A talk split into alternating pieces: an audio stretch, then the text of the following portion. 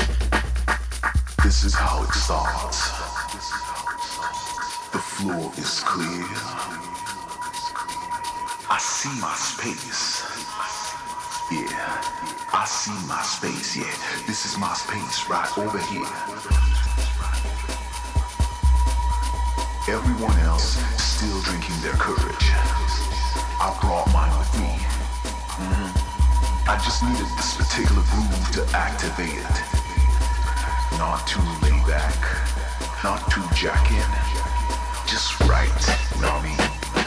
It won't be long before there's no room to really get busy.